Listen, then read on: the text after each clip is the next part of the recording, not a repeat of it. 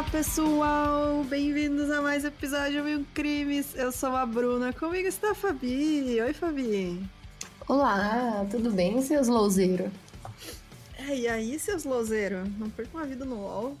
Atenção, é. gente, se vocês ficarem ouvindo uns tec-tec de fundo, é o meu namorado jogando LOL aqui no fundo.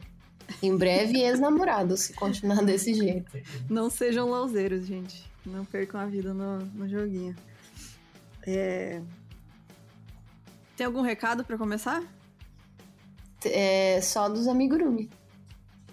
então, a nossa ouvinte, a Beringzinha, deixa eu ver se tem o nome dela aqui, que eu não vi, não achei. Ver perfil. Meu Instagram está travando. Enfim, não tem o nome da moça aqui, mas enfim, ela é uma ouvinte nossa. E a mãe dela, ela faz uns amigurumis de crochê. É crochê, né? Que é muito fofo. E ela faz por encomenda e envia para todo o Brasil. E ela cobra um precinho bacana. E é muito, muito bonitinho mesmo. Para quem quiser ver, é crochê da Jack. Crochê underline da underline Jack underline. E, gente, sério, ela faz encomenda, ela faz os bichinhos que você quiser, você manda lá, ela faz. Então é muito, muito, muito fofinho mesmo. E é de crochê feito à mão. E é isso, a gente sempre dá essa força para os nossos ouvintes, né? Apoiar o trabalho da galera, porque nessas horas tá todo mundo precisando mesmo. E Bom, esse é o recado de hoje. Além disso, lembrando que tem esse mês o sorteio do livro Garota 11, que vai ser feito na metade do mês. E é isso, não tem mais recado. Fabi, tem alguma coisa para acrescentar ou não? Não, não, só isso. Não joguem LOL. Eu não sei, esses dias eu fiz uma enquete lá no meu Twitter. O que, que é mais chato, Grimes ou League of Legends? E aí fica aí pra você de Eu casa. é um empate técnico. É isso. Comenta lá no nosso Instagram o que, que você acha mais chato. Eu acho Grimes que o LOL, não League pelo LOL em si, mas a comunidade é, né? Acho que bate pau a pau ali com esta moça aqui, pra mim é insuportável. Nossa, não dá, né, mano? Ela não dando dá, rolê com o manifesto comunista Ai, esses mano. dias. Ai, mano, sério. Ai, e não dá. Bora lá então é, para o caso de hoje.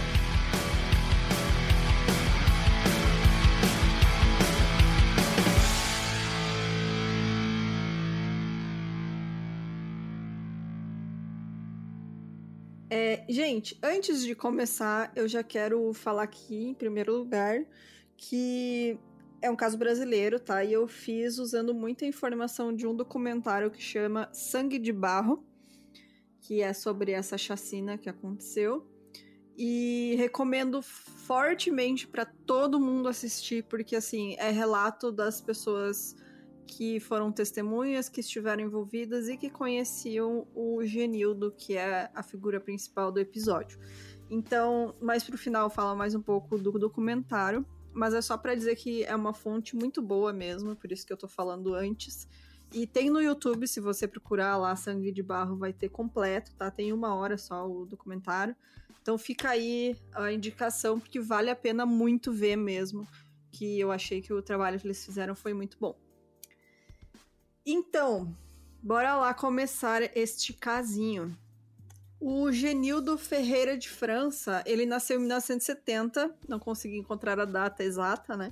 Em São Gonçalo do Amarante, que fica no Rio Grande do Norte. Ele nasceu e cresceu no distrito de Santo Antônio do Potengi, que é uma área rural famosa pela produção de telhas, tijolos e artesanatos de barro, e por isso é conhecida como Barreiros. Todo mundo conhece a região lá como Barreiros, justamente por ter muitas pessoas trabalham né, com artesanato de barro, ou com a fábrica lá que tem fábrica de cerâmica, enfim. E o Genildo era conhecido como Neguinho de Zé Ferreira. Zé Ferreira é o pai dele, né? Então ele era o Neguinho. E ele teve uma vida relativamente normal na comunidade de Barreiros até a idade adulta. E aí o Genildo entrou para o exército e serviu para o sétimo, serviu o sétimo batalhão de engenharia de combate em Natal até janeiro de 1990. E foi no exército que ele descobriu uma afinidade muito grande com armas e era considerado um excelente atirador. Então, foi ali que ele teve o primeiro contato dele com armas e ele viu que ele realmente era muito bom naquilo. Bom, o Genildo ele se casou duas vezes e teve três filhos. Ele sempre foi considerado por parentes, amigos e conhecidos como um homem simpático, educado e muito respeitador. Ele se dava bem com todos, ele sabia falar bem e ele conquistava qualquer pessoa com o seu jeito amigável. Mas tudo começou a mudar em 1995, quando Genildo testemunhou seu filho mais novo, Yuri, ser morto na frente de casa. Yuri tinha um ano e meio de idade e ele estava na frente de casa quando ele foi atropelado por um taxista. O menino ficou preso embaixo do carro e chegou a ser arrastado até que o motorista parasse e prestasse socorro. Mas a criança não resistiu aos ferimentos e faleceu nos braços dos pais. É, imagino que isso deva mudar qualquer um, né? Nossa, cara, é muito, deve ser muito traumatizante, né? Ainda mais que ele viu, ele tava lá, sabe? Não, e uma criancinha de um ano e meio, né? Criancinha, é. E no documentário tem entrevista com este rapaz aí, que era o. Hoje, acho que hoje em dia ele é advogado, se eu não me engano. É, não sei dizer o nome dele, mas uma péssima pessoa. Porque, assim. A, ele, o jeito que ele fala, sabe? É, ele fala: Ah, eu tava passando na rua, achei, vi um vulto, achei que fosse um cachorro. E aí eu bati e nem dei bola. Nossa. Daí eu olhei no retrovisor e vi que era uma criança e tinha uma mulher chorando. Tipo. Que pesado. É horrível, sabe? Horrível. Depois, mais pra frente, também ele fala umas coisas absurdas, assim, que, que eu vou comentar, mas, tipo, sério. É. Então, foi para as pessoas próximas, foi a partir desse momento que as mudanças perceptíveis no comportamento do Genildo começaram a aparecer. Até então, ele era um cara super normal, todo mundo gostava dele. Ele sempre ajudava as pessoas da comunidade ali, né, de Barreiros. E ele ficou inconsolável com a morte do filho e ele também ficou traumatizado, né, por ter testemunhado essa cena. Que realmente, imagina, né? O menino ficou preso pelo braço embaixo do carro e ele ajudou a tirar, e aí a criança morreu ali nos braços dele, enfim, é uma cena horrível.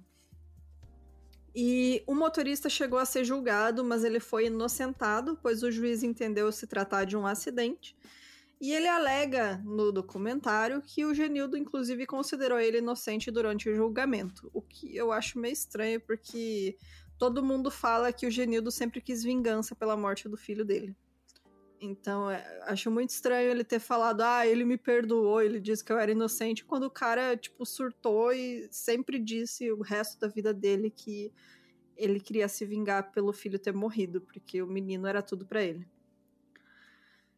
Então, em setembro de 95, o Genildo e a esposa dele, a atual esposa, né, que era a segunda esposa, a Mônica, eles se separaram por cerca de um mês. Rolou umas brigas e tal, umas discussões, e aí ela foi ficar um tempo com os pais dela.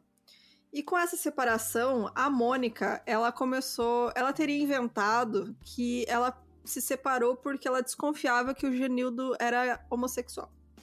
Ela disse que pegou ele na cama com outro homem e ela também desconfiava porque ele tratava bem todo mundo. Tipo, ele era educado, sabe? E ele, tá, ele, diz, ele chamava todo mundo de meu bem, tanto homem quanto mulher. Enfim, né? Cidade pequena, nos é. 90, aquela coisa, né? Enfim. Não pode é, fazer nada. É, que... o cara era educado e daí por isso ele é viado.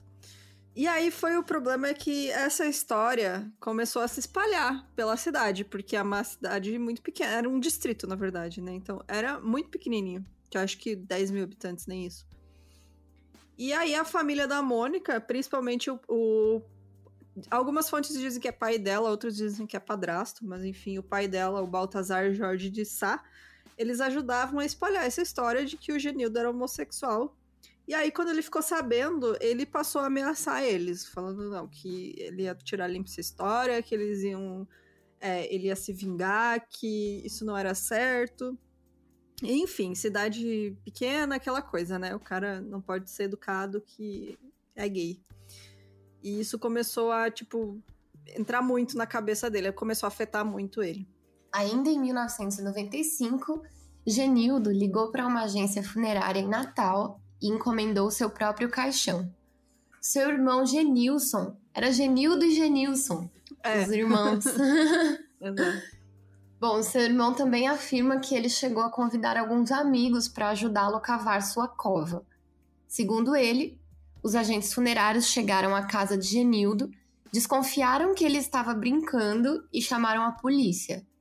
O caixão nunca foi entregue. Genilson também disse que a polícia encontrou dois revólveres e pelo menos 200 balas na casa do irmão. É. Desde... Mano, 200 balas, velho. Uhum.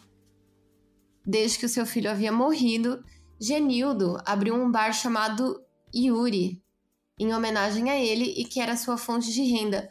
Gente, para quem não tava aqui, mas eu falei que antes de começar o programa que eu ia mandar um abraço para um amigo meu que chama Genildo. E é. ele, ele também tem um bar. Sério?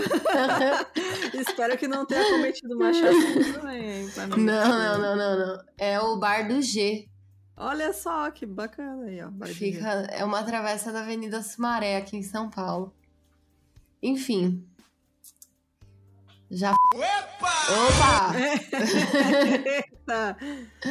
é, bom, esse bar era sua fonte de renda, mas com o tempo os boatos foram tomando proporções cada vez maiores e passaram a afetar os negócios. As pessoas diziam que o bar era um reduto de homossexuais, drogados e depravados. Como qualquer Gente, bar de São Paulo, né? Eu acho que, tipo, isso aí, se fosse na Rua Augusta, afetaria os negócios pra melhor, tá ligado? Ah, tipo... né? lá só tem viado, sapatão e maconheiro. É lá que Exato. eu pa Parece os ouvintes do Mil e Um Essa descrição dos ouvintes. E, enfim, e com esses Ai, boatos, cada vez menos clientes frequentavam o lugar. E eventualmente o Genildo acabou tendo que fechar o bar e, e ele não conseguia mais manter o negócio por causa da falta de clientes. É um absurdo isso, né, gente? É muito triste, né, cara? Mas e, é, e tipo... assim, tipo, como se em bar, bar que fosse, tipo, hétero, não rolasse coisas piores, tá ligado? Né? Tipo, gente, que isso? É um lugar com Galera doidona, galera. Gente, pelo amor de Deus. Bebum, né? É. É, mas é, cara, cidade pequena, né? Todo mundo se conhece. Aí começa a sair fora de anos 90, né, cara? Então, homofobia é assim. É, Era mato, né? Tipo... É, tem qualquer lugar, sabe? Você ser chamado de gay, né? Um cara hétero ser chamado Era uma de gay. ofensa, né? Era muito ofensivo, assim. O cara é tipo, meu, você ofendeu a minha honra, sabe? Era um negócio uhum. absurdo. E aí, cada vez mais revoltado com os boatos, o Genildo aumentava as ameaças à família da ex-mulher. É, na verdade, não era ex-mulher ainda, ela eles ainda estavam casados. Eu escrevi errado aqui. E ele dizia que depois que ele tinha perdido o filho e a honra de ser homem, ele não tinha mais nada a perder. Então, na cabeça dele, já foi aquela tragédia horrível dele perder e assistir a próprio filho de um ano e meio morrer, que é um negócio horroroso. E depois disso, ele ainda. Todo mundo na cidade falando que ele é gay e não sei o quê. E, tipo, isso na cabeça dele era o fim, da, o fim do mundo, sabe? Tipo, meu, ninguém mais vai me respeitar, todo mundo acha que eu sou viado e não sei o que, não sei o que. Pois é. É, na cabeça dele realmente tinha acabado toda a vida dele, né? E aí, depois de fechar o bar, ele vendeu o freezer e alguns equipamentos que ele tinha lá e usou esse dinheiro para comprar armas e munições e aí, quando um vizinho perguntou para ele por que, que ele estava vendendo todas as coisas, ele respondeu que ele precisava do dinheiro para fazer uma viagem com alguns amigos. Durante mais de um ano, o Genildo planejou o que ele queria fazer. Ele repassou mentalmente a lista daquelas pessoas que ele ia matar por terem arruinado sua vida. Inclusive, eram mais de 20 pessoas que ele considerava culpadas por terem destruído a vida dele. Caramba. E é, era muita, muita gente. E ninguém esperava, né?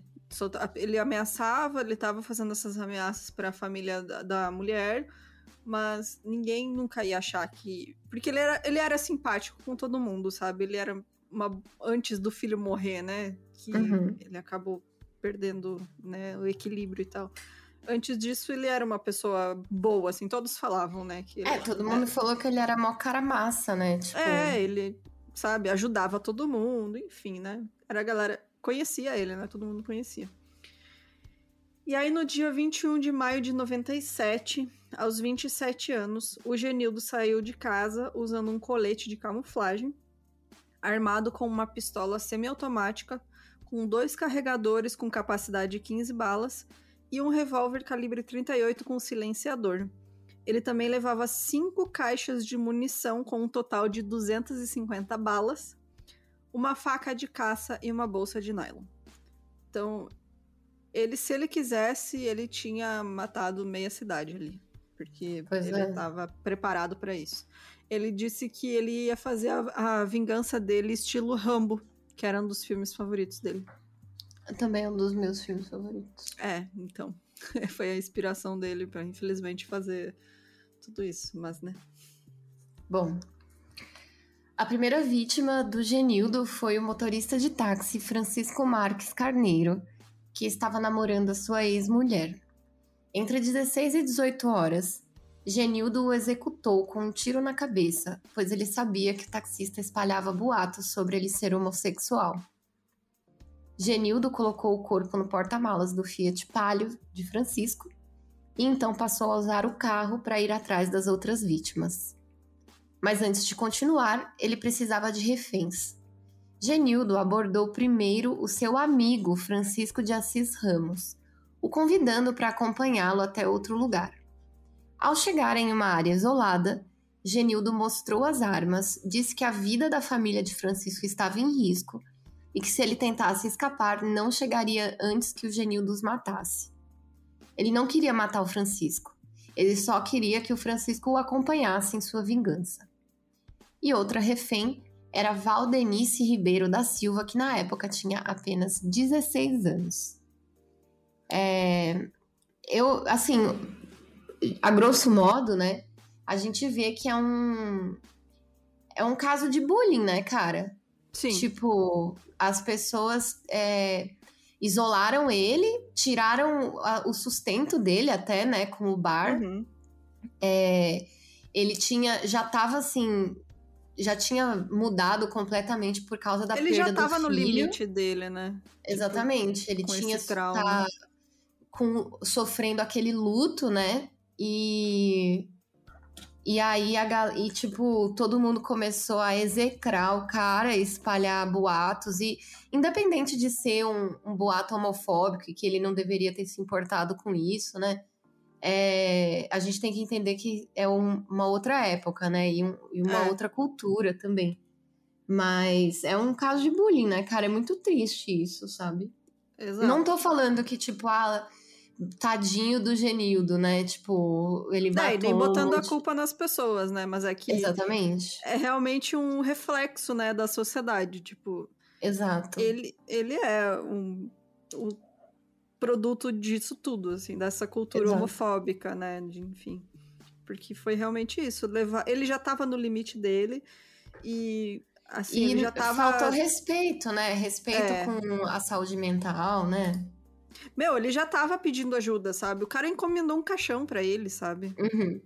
Pra ele mesmo. E mais de uma vez ele encomendou o caixão pra ele mesmo. Tipo, Pois em é, o 97 ele que- fez isso de novo. O que mais ele precisa fazer, né? É. Então, ele ameaçando a família da mulher o tempo inteiro, sabe? Só que, né, se hoje em dia saúde mental já não é levada a sério, imagina em 97, né, no interior, no cu de mundo, sabe? Que, né, nem sei se as pessoas lá têm acesso a isso, sabe? Eu sei porque eu falo, eu, eu sou do interior também, gente, eu sei como é, É. que é. Tipo, na minha cidade, psicólogo só foi ter, sei lá. Não, na sua cidade não tinha nem é, cinema, né? não tinha porque a igreja não deixou, sabe? Que loucura. É, inclusive, isso é real, tá, gente? Existem documentos na Universidade da, de Frederico que provam que a Igreja Católica proibiu o cinema, porque tinha cinema nos anos 70. Minha mãe foi quando eu era criança. Aham. E foi fechado. E aí tem esses documentos provando que foi a Igreja Católica que mandou encerrar E não As podia mais ter cinema, não podia, porque competia, entre aspas, com a igreja, né? Porque os jovens não iam mais à igreja para passar tempo, ia pro cinema. Então, que ideia. É. e só foi abrir cinema, acho que 10 anos atrás. Nossa. Abriu... Nem isso. Tipo agora, né? É, foi agora. Faz, tipo, não faz 10 anos, gente. Faz menos. Faz, tipo, uns 6, 7 anos. Uhum. Que tem cinema. Porque... Não faz menos, porque eu vim pra cá, eu vim morar em Chapecó, não tinha cinema ainda. Faz uns 4 anos que vai abrir o cinema. Nossa. É, tá. Até então, a igreja ainda não deixava. Então, só pra vocês terem ideia que... E assim, Show, é a maior hein? cidade da região, né? A minha cidade. Você pega um distrito que nem tem lá perto de Frederico, tem distrito também igual a Barreiros aqui nessa história. É pior ainda, sabe? É isolado. É tipo, é uma comunidade muito fechada que é esquecida. Só tem nazistas, é, é esquecida pelo Estado, esquecida por todos, né? Tipo, é. ninguém se importa. E, bom, né? Com os dois reféns no carro, o Genildo dirigiu até a casa de Elias dos Anjos Pimenta por volta das sete e meia da noite. E com Elias, ele foi até a casa de Baltazar Jorge de Sá, que era o sogro dele, né? E ele convenceu o sogro aí com eles, falando que ele precisava de ajuda com o parto de uma vaca. E com toda essa galera dentro do carro. E aí, quando eles chegaram em uma área isolada na roça, né? Mas no, no, nas, nas plantações que tinham por lá, ele ordenou que o sogro e o Elias descessem do carro e se ajoelhassem no chão e os matou com um tiro também. A queima-roupa, sim. É, foi execução. Foi no tiro na cabeça. É... O Genildo pegou então o carro com o Francisco e a Valdenice, né, ainda junto com ele. Ele sempre ameaçando os dois também, né, falando, ah, vocês podem tentar fugir, mas eu tô de carro, eu vou chegar antes na casa de vocês e matar a família de vocês. Putz. E, é, e ele fala: ah, eu não vou matar vocês, eu só quero que vocês contem a história depois. Eu quero que vocês. É, eu quero que vocês sejam testemunhas. E aí eles foram até a casa do Manuel Brito Marcolino, que era um fazendeiro, que o Genildo já tinha discutido antes, e ele tinha exigido para esse cara parar de espalhar rumor sobre a sua sexualidade. Ele tinha brigado justamente por isso. Ele falou pro cara, ó, para de falar de mim, você tá inventando mentira não sei o que, não sei o que. E aí era por volta das oito e meia e na casa também estava o João Maria de Silva Lima, visitando o fazendeiro. E o Genildo convenceu os dois a acompanhar o grupo, dizendo que eles queriam ajuda para comprar uma espingarda. E aí, novamente, quando eles chegaram em uma área afastada, o Genildo os executou com tiros. É muito interessante, não, né? Curioso, sei lá porque, assim, nos primeiras, nas primeiras mortes, né, os primeiros assassinatos que ele cometeu, ele tirava as pessoas da casa. Como assim? Ele convencia elas aí com ele, e como todo mundo conhecia ele, né, e gostava dele, eles iam junto. E aí ele levava para uma área afastada e matava. Só que mais ah. pra frente ele foi deixando, porque ele fez isso no começo por quê? Porque ele não queria que os corpos fossem encontrados, porque ele tinha uma lista muito grande de gente para matar. Ah, e aí ele queria que desse tempo. Desse tempo para ele pegar todo mundo que ele queria. Nossa. É, pesado. então ele planejou muito, ele e foi nesses lugares antes de matar essas pessoas, né? Ele foi ver aonde que ele podia ir e tal. Então ele já meio que sabia onde ele ia levar cada um. E uhum. mas pro final assim ele foi meio que tacando foda-se, ele só entrava na casa e matava a pessoa. Quando já estavam buscando ele, né? Então, uhum ele planejou, planejou realmente por muito tempo fazer tudo isso. Às 21 horas, os três já haviam voltado para a cidade e convidaram Edilson Carlos do Nascimento para uma festa. Ao executar Edilson em um matagal próximo de onde havia matado suas duas últimas vítimas, Genildo teria gritado: Quero ver agora você dizer por aí que me comeu. Por volta das 21h30, Genildo liberou o amigo Francisco Ramos na cidade e levou Valdenice para sua própria casa em busca de sua esposa Mônica. Ao chegarem na casa, o irmão de Mônica, Erasmo Fidelis de Sá, também estava presente. Genildo o mandou embora, dizendo que não tinha nada contra ele, e depois atirou quatro vezes em Mônica. Genildo ditou uma carta para que Valdenice escrevesse e deixou junto ao corpo da esposa. A carta deveria ser entregue ao repórter J. Gomes, da TV Ponta Negra, afiliada local do SBT. Depois, ele pegou o filho mais novo, Matheus, de oito meses, e o levou até a casa de uma prima, dizendo para ela cuidar do menino, pois Mônica estaria doente.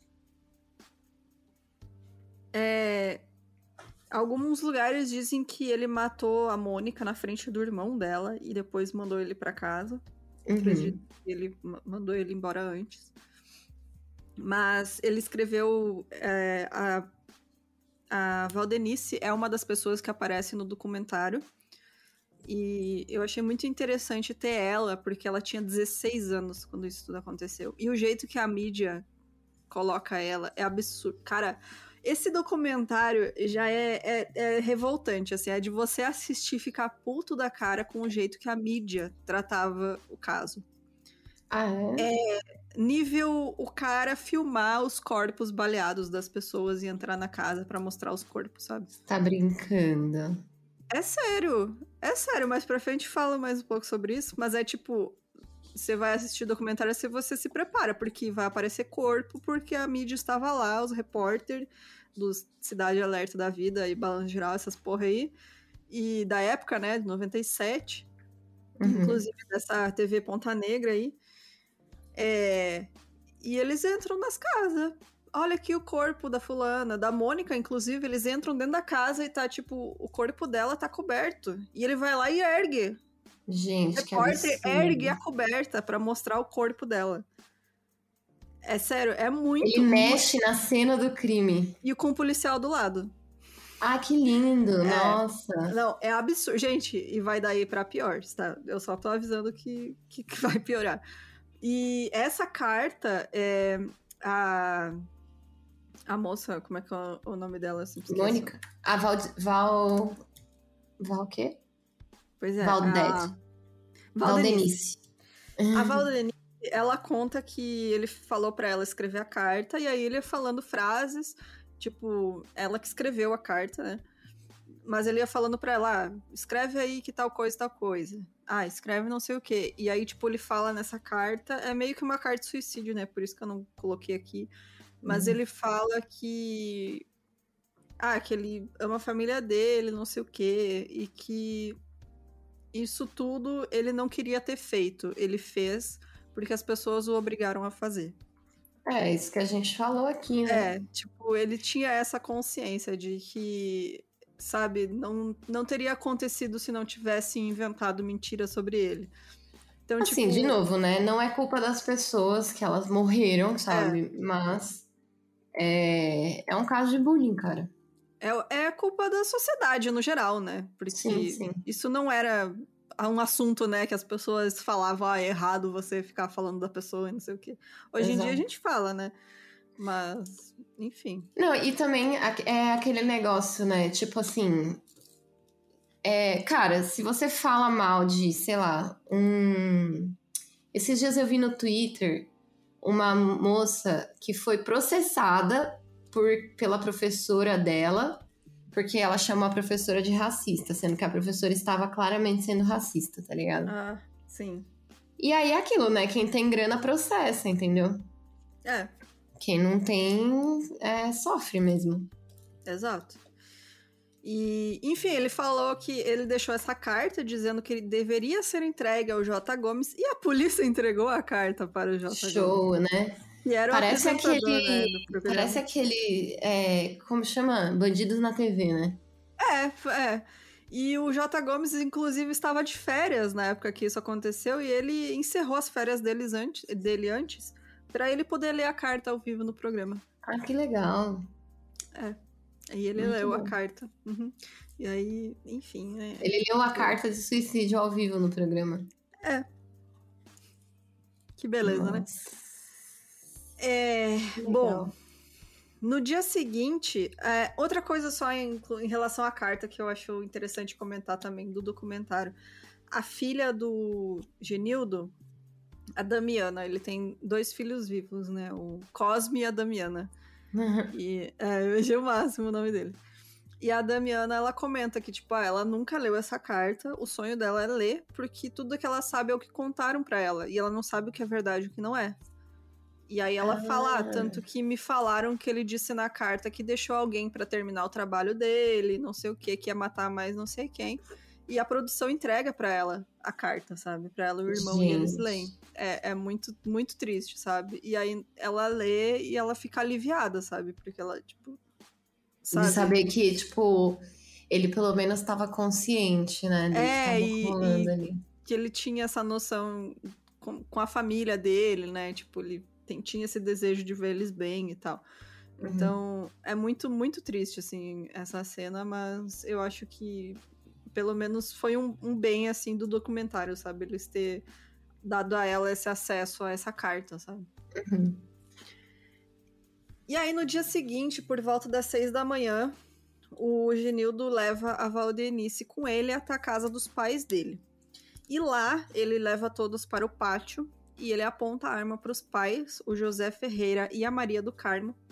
E o irmão dele, o Genilson, também estava lá e questiona ele por que, que ele quer matar os próprios pais, né? Eles não fizeram nada contra ele, tipo, Sim. né? E aí ele fala, é para eles não sofrerem com o que eu tô fazendo. Ah, eu imaginei que ele fosse falar isso mesmo. É muita desculpa de qualquer aniquilador de família, né? Para eles não sofrerem que, né, que eu É que nem um aquele assassino. Como chama? Chris. É... Chris Watts? É. É, que matou a esposa. Aquele cara que subiu na torre que a gente fez também, que era o sniper, uhum. que também matou a mãe, né? E a esposa, porque ele não queria que elas sofressem a repercussão do que ele estava fazendo. Mas nessa hora, vários corpos já tinham sido encontrados. As pessoas já estavam começando a ficar neuróticas, né? Já estavam encontrando vários corpos. E a polícia já tinha iniciado as buscas por ele, porque já começou a burburinho e todo mundo já sabia que tinha sido ele que estava matando todo mundo. E aí, antes que ele conseguisse atirar nos pais dele, o sargento da Polícia Militar, o Francisco de Assis Bezerra, e o soldado Hilton de Lima Siríaco, que eles estavam à procura dele, foram até a casa dos pais dele para ver se achavam, apareceram lá. E aí o Genildo disparou contra eles. É, ele matou o Bezerra, né, com dois tiros na cabeça e feriu o Siríaco no ombro. E aí ele fugiu, com, levando a Valdenice também com ele. Então ele abandonou a ideia de matar os próprios pais e seguiu com o plano dele de terminar de matar quem ele queria. Nossa, que pesadelo, né? É, Imagina, é muito cara. caótico, né? O terror, né? E ninguém sabe o que, está acontecendo. Era um caos, um caos. Bom, abandonando o plano de matar os seus pais, o Genildo foi com a, Va a Valdenice até a casa da sogra. E depois de matar a sogra, Teresa Carlos Ribeiro, Genildo dirigiu para a casa de sua ex-esposa, Maria Valdete Rafael da Costa, que ficava apenas a 200 metros de distância dali, e a matou juntamente com a sua mãe, Francisca Neide Rafael da Costa, quando ela tentou ajudar a filha.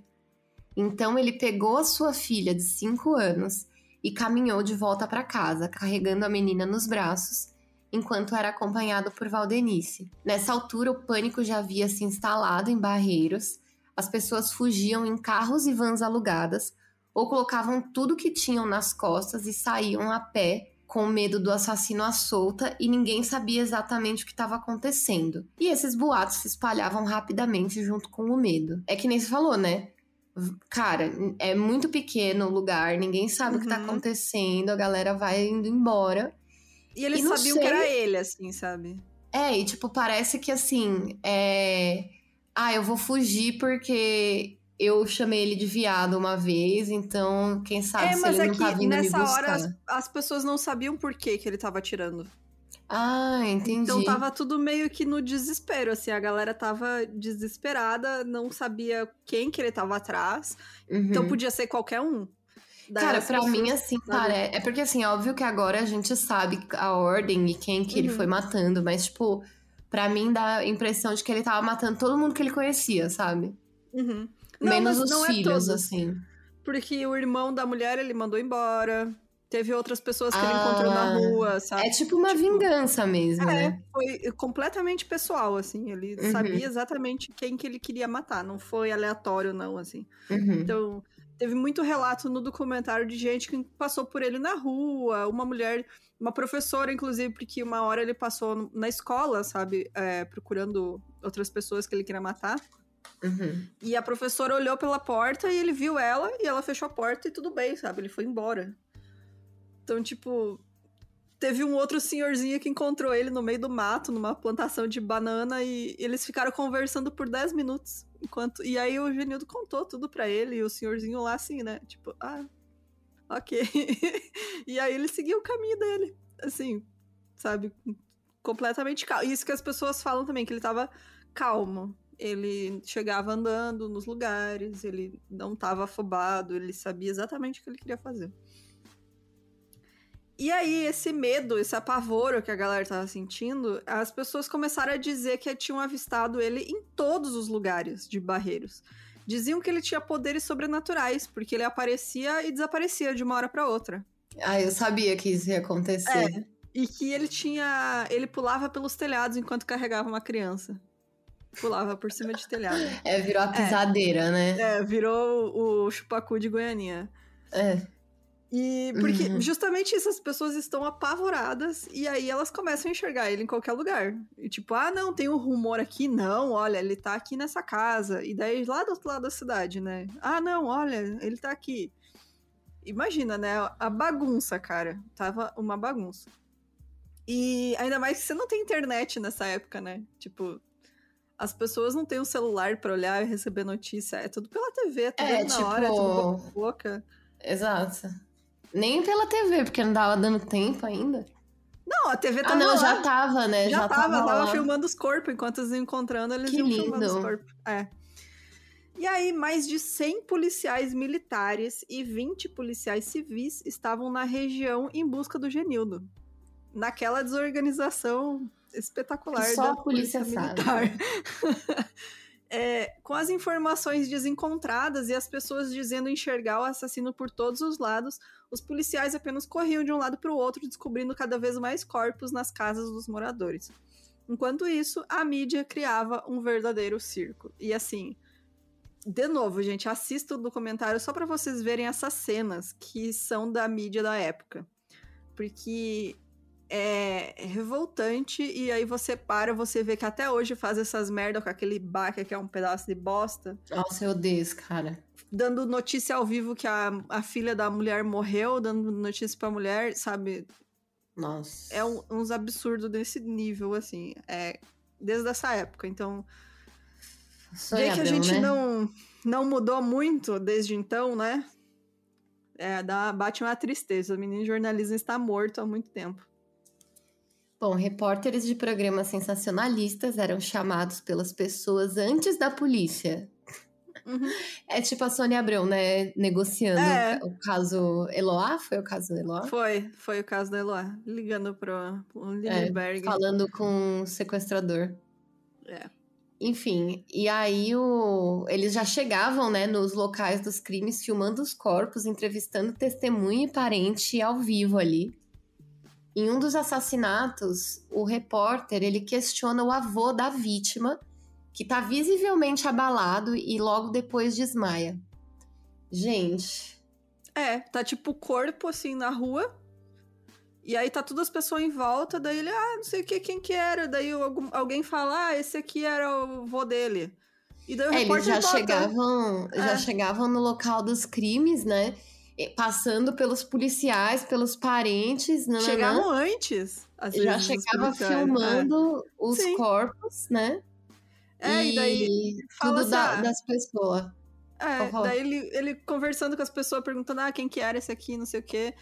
E aí alguém fala, ah, esse aqui era o vô dele. Daí tá lá o veinho, assim, tipo, Ai, congelado, sabe? E aí ele começa a perguntar, ah, como é que é o, o, nome dele? E o velhinho não consegue não lembrar nem o nome do neto que morreu de tão Lógico, nervoso. tá em tá. choque, né? Em choque. E aí, tipo, o cara desmaia, sabe? E o repórter, ah, ele está muito nervoso, não sei o quê. É, né? Claro, Por né, pô? Será?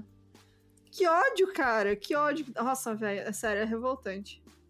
Bom, enquanto as buscas aconteciam em um canto de Barreiros Genildo e Valdenice chegaram ao seu destino às 6h45, enquanto procuravam no bairro um homem chamado Aruanã, que o Genildo também suspeitava de espalhar rumores sobre a sua alegada homossexualidade, eles encontraram seu vizinho, Flávio Silva de Oliveira, que era mudo.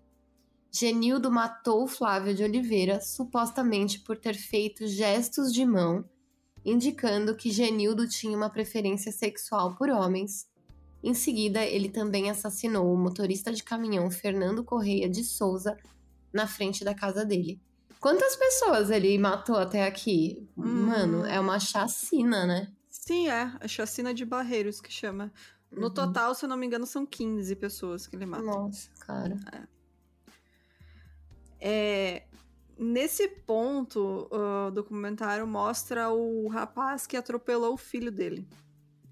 Porque quando ele mata esse motorista de caminhão, eles não falam direito por que, que ele matou, não, sabe, não sabem se ele conhecia mesmo cara, enfim. Mas a mídia noticiou que era o motorista que tinha atropelado o filho dele. É, e aí esse cara, ele fala assim, nossa, eu fiquei aliviado. Porque se ele acha que Gente. matou o cara que matou o filho dele, ele não vai vir atrás de mim. Tipo, o cara Caralho. fala rindo, sabe? Rindo, assim, achando o máximo. Olha só, ele matou um outro cara achando que era eu. Eu estou Bizarro, livre. cara. E sendo que eu já matei um, uma criança, né? É, como se, né? Ele. Nossa, mano, sério, é, é muito que revoltante. Surreal, né? É. Não, e tipo, eu fico olhando assim, esse caso, ele me lembra aquele escola base, né? Uhum. Sim. Escolinha porque... do sexo, né? Aí, é. tipo, gente. Que Cara, e depois o, os jornal era cada um tentando lançar uma notícia mais escandalosa que a outra sobre o caso, né? Porque. Ah, é. Esse... Poder sobrenatural, né? É. Virou isso aí. Ah, tava com o demônio no corpo e não sei o quê.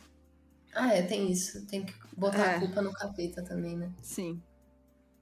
Então, às sete e meia, a vítima foi Antônio Josenberg Campelo, morto por Genildo com sete tiros enquanto ia para o trabalho.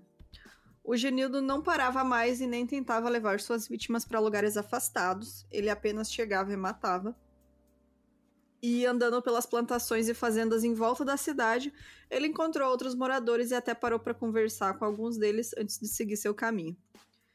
Perto do meio-dia, ele foi finalmente localizado pela polícia em uma área próxima de uma fábrica de cerâmica, a dois quilômetros de sua casa.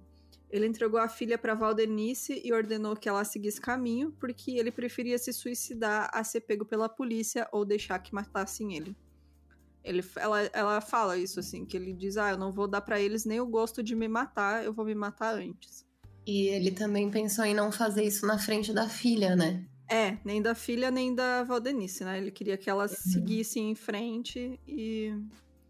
E que aí ele ia se matar. Bom, depois de deixar a Valdenice e a sua filha irem, Genildo disparou contra o seu próprio peito com seu revólver e se envolveu em um tiroteio com a polícia, até que ele finalmente morreu do seu auto-infligido disparo. A polícia, ao se aproximar, atirou em sua cabeça até que ficasse irreconhecível. Aí é foda, né, cara? É, é, cada policial chegou lá querendo ser o heróizinho. Dá um sabe? tiro. Vou dar um uhum, tiro aqui. Todos é. queriam dar um tiro. Foi isso que aconteceu. Ao revistar os seus bolsos, os policiais encontraram mais de 100 cartuchos de munição ainda não usados. E assim que a criança foi resgatada e recebia atendimento de paramédicos para ver se ela estava ferida, o repórter da TV Ponta Negra abre a ambulância e, uhum. e conversa com a criança na frente dos policiais que nada fazem para afastá-lo da menina assustada na maca. Olha. Sim, ele abre a ambulância. Isso para mim, esse cara tinha. Olha, gente. Isso que Antipunitivismo antes... aqui já foi pra casa é. do caralho. Eu quero que esse cara seja preso, tá ligado? Puta que pariu. Os repórter dos anos 90. Cara, antes disso ainda, ele, eles descobrem, né, que ele foi pego e tal, e daí ele fica falando assim, não, mas vamos lá, vamos lá, onde tá o corpo? Daí um dos policiais fala, não, o nosso superior quer que isole a área, não pode chegar ninguém. Uhum. E daí não, mas a gente só vai lá ver, vamos ver de longe, não sei o quê. Daí ele fica sabendo que a menina tá na ambulância e, e ele vai. Ele vai lá, abre a porta, olha para dentro, assim, tá a menina sendo atendida por paramédicos, né? Tem o policial do lado. E tá lá a criança deitada na maca e ele tá com o microfone na criança, falando: Ah, quem é, como é que é seu nome? Não sei o que, tá tudo bem. É. Ele, gente, ele abre a ambulância. Eu fiquei. Sério, eu, eu fiquei muito revoltada. Muito, Nossa, muito é, revoltada. é revoltante, realmente. Porque é um, é um desrespeito gigante, sabe? Uhum. Gigante. Porque, cara, você filmar o corpo da pessoa morta, sabe? Isso pra mim também é um absurdo. Ai, mano, você Assim, falar com a vítima enquanto ela tá em estado de choque, sabe? É. Tipo, Parente da pessoa que viu ela morrer, sabe? Isso pra mim é um cúmulo do absurdo, assim. É, bom, ao total, o Genildo assassinou 15 pessoas, no que ficou conhecido então como a chacina de Barreiros. A Valdenice e a filha dele foram encontradas, né? A Valdenice foi presa, acusada de ser sua cúmplice. E enquanto a Valdenice, lembrando, com 16 anos, menor de idade, enquanto ela estava detida, ela deu entrevista desacompanhada para a TV Ponta Negra que e ela né? conta no documentário que os produtores ficavam atrás das câmeras contando piada para que ela desse risada entre as entrevistas e parecesse culpada. Que absurdo. Sério. Aí o, até o repórter fala: Ah, não, ninguém fez isso. Ela tava nervosa, por isso ela tava rindo. Não sei o que, cada pessoa reage de um jeito. Mas, tipo, cara, Nossa, cara. a menina, 16 anos, você não devia nem estar falando com ela, cara. Nem, não, não deveria nem estar ali. Porque ela é menor de idade, ela é uma adolescente. Ela acabou de ser vítima de um cara que arrastou ela durante o dia inteiro, acompanhando ele matando pessoas. Tipo. Sabe? Não, que não, absurdo. não tem nenhuma justificativa pra isso. A Valdenice, ela conta também no documentário que ela foi mantida refém, que ela inclusive foi estuprada pelo Genildo durante esse tempo. Porque Caramba. saiu na mídia que ela tinha transado com ele, que ela era amante dele. Por isso que ele levou ela junto. Nossa, cara. É. E A menina ela- de 16 anos. 16 né? anos. Aí ela conta que não, ela não quis, ela foi abusada. Sim. Ela realmente. Cara, tinha uma arma apontada pra ela. O que, que ela vai fazer? É. Bom. Ela. Mas pra opinião pública, né? A opinião popular, é, inflamada pelas manchetes da época, ela era promíscua e tão culpada quanto ele das mortes causadas pelo Genildo. Então, mais machismo, né? Que, tipo, É. a, a adolescente biscate ali que fudeu o cara e ajudou ele com uns assassinatos. Não viam ela como uma vítima, sabe? Óbvio. E no dia seguinte, o amigo dele, o Francisco de Assis Ramos, também foi preso pela polícia sobre a acusação de ter ajudado o Genildo com o assassinato de cinco pessoas. Porque ele também foi ameaçado a acompanhar o cara, né? Ah, eu tô Os dois- nervosa com esse caso. Que raiva. É, que ódio, cara, dá muito ódio. Os dois eventualmente foram liberados, não sem antes terem sido escrachados nas manchetes de lo- jornais locais e nacionais. Então, assim, além das vítimas do Genildo, tem as vítimas da mídia, nesse caso, porque Uhum, a vida dessas pessoas foi destruída também. claro. Tudo em busca de uma manchete, sabe? É Uhum. assim, é absurdo. Bom, a mídia estava enlouquecida com o caso, né? Como a gente percebeu, porque nada parecido jamais tinha acontecido no Brasil, especialmente em um pequeno povoado no interior do Rio Grande do Norte. Com isso, as especulações sobre as motivações de Genildo eram diárias. Então, cada jornal tentava lançar um furo de reportagem antes dos outros. Eles saíam escrevendo qualquer coisa, né? E alguns falavam é, matou por dívida com droga, porque era traficante que usava o seu bar para vender droga. Outros falavam que ele estava possuído por um demônio e por isso que ele cometeu a chacina. E no dia 23 de maio, o corpo de Genildo foi enterrado com a ausência de sua família no cemitério de Bom Pastor em Natal. Enquanto o enterro de 10 de suas vítimas no mesmo dia em São Gonçalo do Amarante foi assistido por cerca de 3 mil pessoas, e com a presença da polícia para evitar tumulto. Se bem que, né, essa polícia aí tá de parabéns. É, e o repórter parado no meio das sepulturas enquanto elas estão sendo Ah, fechadas, falando, aham, a repórter lá no meio dos. A galera jogando terra. E ele lá no meio, falando. E Que botando o microfone na cara das pessoas chorando no velório. Ah, que E- bom, né? É. Uma Ceboso, coisa que... que ódio. Horroroso, cara. Uma coisa que me tocou bastante foi o filho do Genildo, porque no fim ele fala que o pai dele foi enterrado numa cova sem, sem identificação, porque eles têm medo, né, do que as pessoas podem fazer. Né, se vão lá e vão depredar tudo, né, se descobrirem que era ele. E aí ele fala que, tipo, é, é muito triste porque todo mundo merece ter um velório, sabe? Digno. Ele fala, todo mundo merece ter um enterro, um velório digno. Que ele, ele, ele fica muito sentido com isso, sabe? Que o pai dele. Não interessa o que ele fez, sabe? Todo mundo, né, merece. Até a própria família dele, que nem tem culpa de tudo isso, sabe? Os filhos, né? A mãe dele, os pais. Porque os pais do Genildo passaram o resto da vida no desgosto, assim. se eu não me engano, o pai dele morreu, a mãe dele morreu de ataque cardíaco, enfim, ficou doente. O pai dele também ficou anos com remédio depois disso. Justamente Uhum. porque as pessoas ainda escracham eles, como se fosse culpa deles, sabe? E o Francisco, inclusive, que é o dos. Esse amigo que ele pegou pra acompanhar ele nos primeiros assassinatos, tem uma das, a- uma das mães de uma das vítimas que fala até hoje que a culpa é dele, que foi ele que matou. Que ela não aceita que não foi ele, sabe? Então, tipo, Caramba. é. E aí, em 2009, o documentário Sangue de Barro foi feito sobre esse caso, onde os parentes do Genildo e testemunhas do massacre relatam os acontecimentos da época em que aconteceu. E um dos produtores do filme, o Genésio Pitanga, estava em Barreiros no dia do massacre e ele testemunhou os dias de terror e confusão que se seguiram. Então, gente, tem no YouTube, só jogar lá é, Sangue de Barro, que você assiste que realmente é revoltante, assim, tanto o caso, né, de negligência com saúde mental, que foi o que levou o Genildo a fazer tudo isso, quanto o descaso da mídia dessa alma cebosa, que nem diz a Fabi.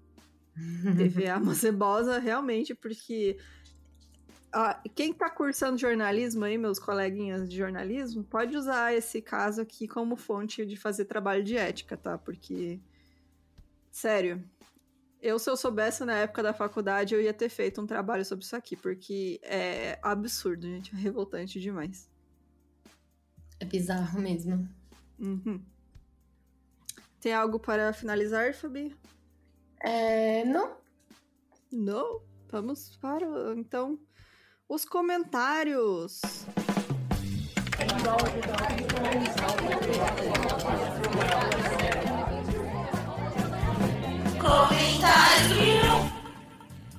Leitura de comentários. Opa. Onde enfiei meu celular? No cu, No com cu. certeza. No cu, Batman. Foi, no cu. Gente, o meu- o último episódio foi do Johann Jack Unterweger. Unterweger. É... Eu vou começar com o comentário da Thalita. A Thalita sempre comenta nossos episódios. A Thalita Rodrigues. Ela falou o seguinte: a psicanalista aqui ouviu o episódio e só lembrava do Freud e suas teorias de grupo, em que ele explica o quanto a galera quer um líder para chamar de seu, mesmo que medíocre, vídeo presidente do Brasil. Haja projeção e identificação desse povo que defendeu o cara porque ele escrevia bem. Fico pensando quanto a vida é injusta e racista porque muitas pessoas negras com tanto talento ou mais não teriam tiveram a mesma oportunidade que esse cara. Além disso, ele ferrou muito o rolê da galera egressa do sistema prisional austríaco. Ela também comentou: esqueci de comentar. Parabéns pelo roteiro, meninas, especialmente para a Jéssica, que me parece foi quem fez. Foi mesmo, foi a Jéssica. Jéssica. Ela trouxe muitas informações extras do caso que tornou o papo com a Bruna riquíssimo. Parabéns. Muito, muito obrigada, Thalita. Realmente, o caso da semana passada é isso aí, né? A gente ficar naquelas, tipo, que coisa, né? O cara recebeu essa chance aí que muita gente não tem, que deveria ser para todos, né? De ressocialização. Mas, aquela coisa. Peraí que a minha gata tá comendo que não deve. Eu vou ler aqui o comentário da Letícia Souza DS. Aliás, ô Jéssica, você tá ouvindo aí o programa? Você tá ouvindo a gravação? Tá. Chama ela pra vir ler aqui os comentários. Vem ler os comentários. Ela tem que ler no. Ela tem que entrar no Zencaster. Ah, é verdade. Ah, então. Ou não, entra. Jéssica, pode entrar, venha, tá ligado? Porque como ela gravou o episódio, acho que faz mais sentido. Pode ser. Eu vou lendo um aqui, ó. É... Hoje vocês comentaram sobre filmes baseados em casos brasileiros. E no fim do episódio, para quem não sabe, tem um filme chamado Macabro, que é baseado no caso dos irmãos necrófilos e é muito bom. Esse comentário foi da It Monique. É, fica aí a dica, então. É uma é. pessoa, o Kaique, o Kaique MQ comentou aqui. Meu Deus. É Kaique a... sem que, amiga. Ah, Kaique sem que. É, ele ficou feliz que a gente pegou a referência do, do nome dele no último episódio. Eu não peguei. Kaique sem que, Carol com K. Ah, desculpa. o nome dele é com K. Tô trabalhando muito, gente. Bom, ele falou aqui, ó. Meu Deus, a versão que eu tenho a palavra mito. Parece um país idolatrando um velho babão. Mano, sim. tipo, nossa, velho, qualquer pessoa fala assim, tipo, eu tô jogando muito COD Mobile, né? Aí às vezes ah, alguém do time fala assim, nossa, mitou. Eu falo, não, mano, não fala isso. Não. Fala isso não, pelo amor de Deus. Lê outra aí. Uh, tô esperando a Jéssica. Oi. Aí, ó. oh. Desmuta você no, no Discord. Isso, amiga. É verdade, esqueci. É. Deixa eu ler aqui. Escolha aí. Tem um que é pra você, especialmente, o da Beatriz ali, ó. Beatriz, deixa eu ver aqui. Beatriz é, fute Futebol é a segunda melhor coisa do mundo depois de podcast de crime. Não existe time que bata o Corinthians no feminino e no masculino. Cada grito do Jorginho, meus ouvidos sangram. Palmeiras não tem mundial. E não me odeiem, eu amo futebol. E crimes já sou estranha demais. Beatriz, contemplada com seu comentário. Especial para a Jéssica. Né? Eu acho que realmente o masculino talvez, talvez, um pouco triste mas o feminino aí tá, tá arregaçando, né? Não existe, realmente, eu, eu volto a repetir, não existe time brasileiro, se pá, sul-americano, futuramente mundial, que bata o Corinthians feminino. Ai, meu Deus do céu. Agora eu tenho que ficar aguentando a corintiana falando de futebol no meu podcast de crime. Ali, não para, aliás, né, Aliás, aqui, ó, já vou avisando que, como no caso só eu acabo comentando sobre futebol, é, está proibido qualquer comentário adverso sobre o Corinthians. Porque aí seria falta de respeito. É verdade, aí, respeito. Aí é falta de respeito, eu acho essencial respeitar o podcaster. A única pessoa, né, que, que acompanha isso, vocês têm que respeitar. Por favor. é... Ah, e tem outro, inclusive, do Corinthians, eu acho que... Ó, oh, excluí meu, meu perfil no começo do ano e criei outro só por causa da Operação Prata. Amo vocês, meninas. É o último episódio e vai Corinthians. Eu tô amando. Ai, eu, sinceramente, Ó. tô amando. Tá aí o negócio, a Fabi lançou a, a né, a, a questão. Se a gente chegar em 10 mil seguidores no Instagram, a gente faz o episódio de Operação Prato. É e verdade. eu vou ser obrigada a participar. Exato, então... exato. Gente, por favor. Eu quero, eu quero é. Bruna se cagando de medo. Quero Bruna mandando mensagem de madrugada falando: não vou dormir durante um mês. Esse comentário aí é, da Laura, é, desse I am the Lau, né? Eu acho uhum. muito engraçado, porque o nome dela é Laura, tá ligado? e ela usa uma. Ela usa. Eu sigo ela no Twitter, né? E ela usa uma, uma, uma foto, tipo, da Batgirl, assim, sabe? Aí é tipo, eu sou a Lei, tá ligado? I am the Law. É muito bom, gente. Eu sempre dou risada. Esse pessoal é muito criativo, né?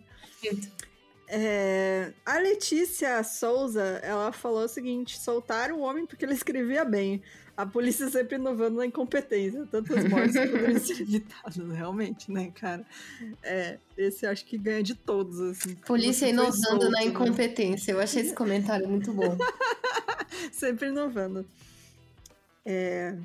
Aqui a Rebeca Schmidt comentou. Cara, vocês soltam quase de noite. Eu sou muito cagona.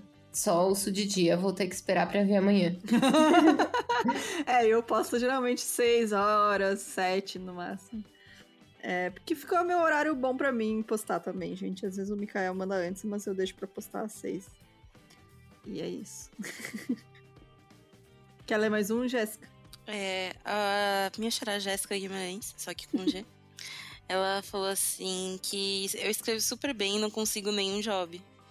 Quanto mais um passe livre na prisão. Excelente episódio. Adoro quando minha xará está presente. Obrigada, xará. E sim. É, realmente. O importante é a humildade, tô eu também escrevo bem, mas nem todo mundo que lê diz isso.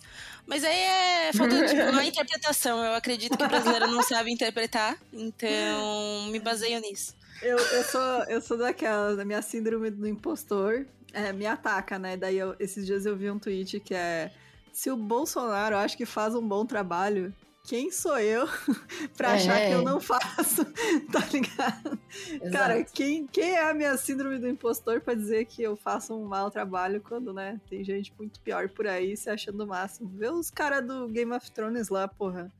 Aqueles dois pedaços de merda lá. Perderam todos os contratos que eles largaram a série para conseguir, porque não conseguem fazer porra nenhuma, que são os medíocres. E eu aqui. Exato. Me achando horrível. Essa é a lição do dia, gente. Confie no seu trabalho. Isso. É...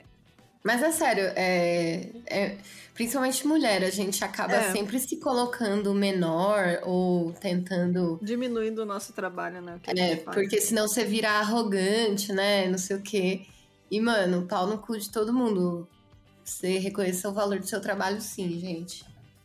Isso aí, gente. É, sobrou da Monique, que falou que hoje vocês comentaram sobre filmes baseados em casos ah, reais no final de episódio. Ah, a Fabi leu no começo. Ah, eu, eu, eu sou lenta, desculpa. Mas você viu esse filme já? O Macabro? Não cheguei é. a ver porque não cheguei a ver porque tava difícil baixar. então, uhum. ele só uhum. tinha lançado na época que eu vi, foi ano passado, quando ele tinha sido lançado. Eu lembro que até escrevi, quando eu escrevi o episódio sobre os irmãos, é, eu falei sobre esse filme. Uhum. No final do episódio, inclusive, gente, eu esqueci o nome dos irmãos. Mas a gente falou sobre, sobre esse caso, que tem o caso do, do Macabro, Isso, é. que são esses dois irmãos. É, mas não cheguei a ver porque na época só tinha lançado em festival internacional. O grande problema de filmes nacionais, né? É que, principalmente filmes nacionais de gênero, terror, suspense e tudo mais, é o acesso, é que né? é o acesso, que é muito difícil. Normalmente são produtoras pequenas. Quando conseguem sei lá, colocar num, numa Netflix, uma Amazon é tipo pequenos milagres, entendeu? Então. É, eu tô vendo que é na Amazon tá aparecendo bastante filme brasileiro. É, aparece, então, por exemplo. Por exemplo, mesmo da Suzane mesmo, tipo, nem questionando questão de ah, agora gostei, não gostei. Eu fiquei surpresa, sabe? Por uhum, de ter tá na... É, porque querendo ou não, gente, é filme de gênero. Filme de gênero no Brasil é um negócio tenso, Verdade. assim, tipo, pra veicular. Mas é isso, gente. Vocês têm algum recado para finalizar o episódio? Hum, não. Não? Tô suave. tá tudo bem, então. Gente, muito, muito obrigado. Se você quiser acompanhar as gravações ao vivo, apoie o Mil Crimes com mais de 15 reais mensais. Você também pode apoiar com qualquer valor que você participa dos, dos episódios, não, dos sorteios de livros, que são acontecem mensalmente. E entre lá na nossa lojinha, tem coisa ainda em promoção. É... E mande e-mail pra gente se você tiver qualquer historinha. Mande inclusive creepypastas pra gente ler. Se você escreve ficção também, pode mandar. Não precisa ser história real. Só avisa lá, né? E é isso, gente. Muito, muito obrigada. Obrigada, Jéssica. Chegar de última hora. Minha participação relevante. É, é participação relâmpago. É, Só vim é enaltecer o Corinthians e reclamar da vida. essa foi a participação. E, gente, muito obrigada. Até semana que vem. Tchau, tchau. Tchau, tchau. Tchau. Dá tchau, Jéssica. Tchau! Tchau.